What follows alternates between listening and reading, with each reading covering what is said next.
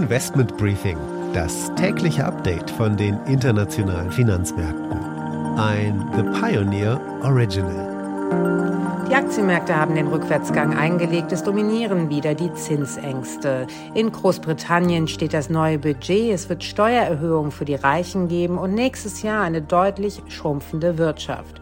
Der neue Volkswagen-CEO Oliver Blume macht ernst und kassiert Kernelemente der Strategie seines Vorgängers. Stichwort E-Mobilität und neues Werk. Beim chinesischen Amazon Alibaba läuft es nicht mehr wie geschmiert. Der Umsatz, der stieg nur leicht. Damit einen schönen guten Morgen aus Frankfurt. Mein Name ist Annette Weißbach. Ich freue mich, dass Sie auch bei der heutigen Ausgabe mit dabei sind.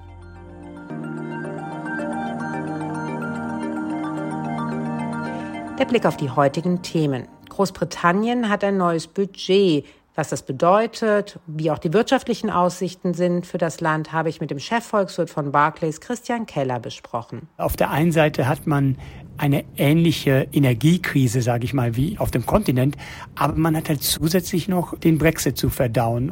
Danach Anne Schwedt von der Wall Street. Sie schaut, wie es für die Finanzmärkte in den USA heute Richtung Wochenende geht. Hier blicken die Anleger auf eine turbulente Woche zurück mit durchwachsenen Zahlen aus dem Einzelhandel. Für am meisten Aufmerksamkeit sorgt jedoch weiterhin die Insolvenz der Kryptobörse FTX, wo immer mehr schockierende Details ans Tageslicht kommen. Dann wollen wir auf die Adlergruppe schauen, denn hier gibt es neue Unregelmäßigkeiten in der Bilanz. Das sagt zumindest die BaFin. Und das Investment des Tages ist Gold. Das sind die Themen heute. Die komplette Ausgabe hören Sie als Teil unserer Pionierfamilie. Alle Informationen dazu finden Sie online unter thepioneer.de.